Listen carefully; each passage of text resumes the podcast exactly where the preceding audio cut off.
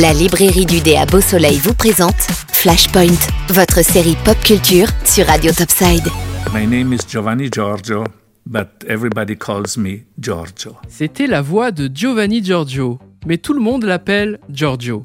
Véritable pionnier du disco italien et de la musique dance. Nom de scène, Giorgio Moroder, tout de suite sur Radio Topside. Giovanni Giorgio est né dans une famille d'artistes italiennes, dans le Val Gardena.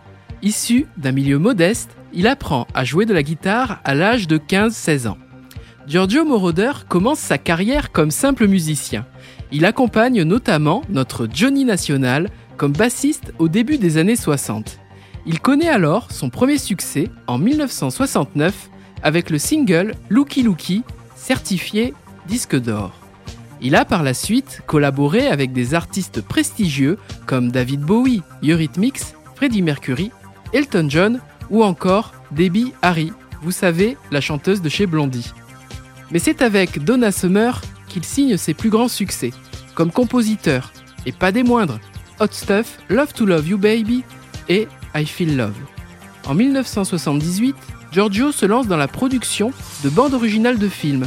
Si la musique The Chase ne vous est pas inconnue, ce n'est pas en raison du remix de Lifelike, mais car il s'agit du thème de Midnight Express. D'autres musiques de films sont signées Giorgio, American Gigolo, Flashdance, Scarface ou encore L'Histoire sans fin, film pop culture digne d'un prochain Flashpoint. Mais la chronique n'est pas finie. Giorgio Moroder, c'est également un compositeur de musique d'événements mondiaux.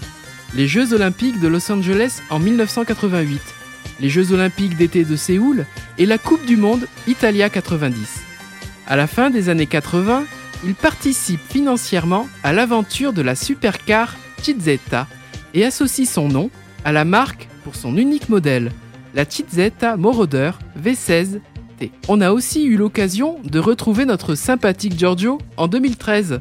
C'était pour l'album de Daft Punk, Random Access Memories. Sur la troisième piste, intitulée sobrement Giorgio by Moroder, on entend sa voix sous forme d'interview dans laquelle il raconte sa vie et en particulier ses débuts. Son goût de la musique est le fameux son de l'avenir des synthétiseurs. Une bien belle façon donc de mettre en avant les petites mains de Giorgio par les Daft Punk et son travail dans l'ombre depuis des années, une façon polie de dire que l'on ne peut ne pas être dans la lumière, mais briller quand même. Giorgio ne reviendra pas dans un prochain Flashpoint, mais Giorgio Moroder, lui, reviendra bien dans les programmes de Radio Topside. La librairie du dé vous a présenté Flashpoint, votre série pop culture sur Radio Topside. La librairie du dé, 4 avenue du Général de Gaulle à Beau Soleil.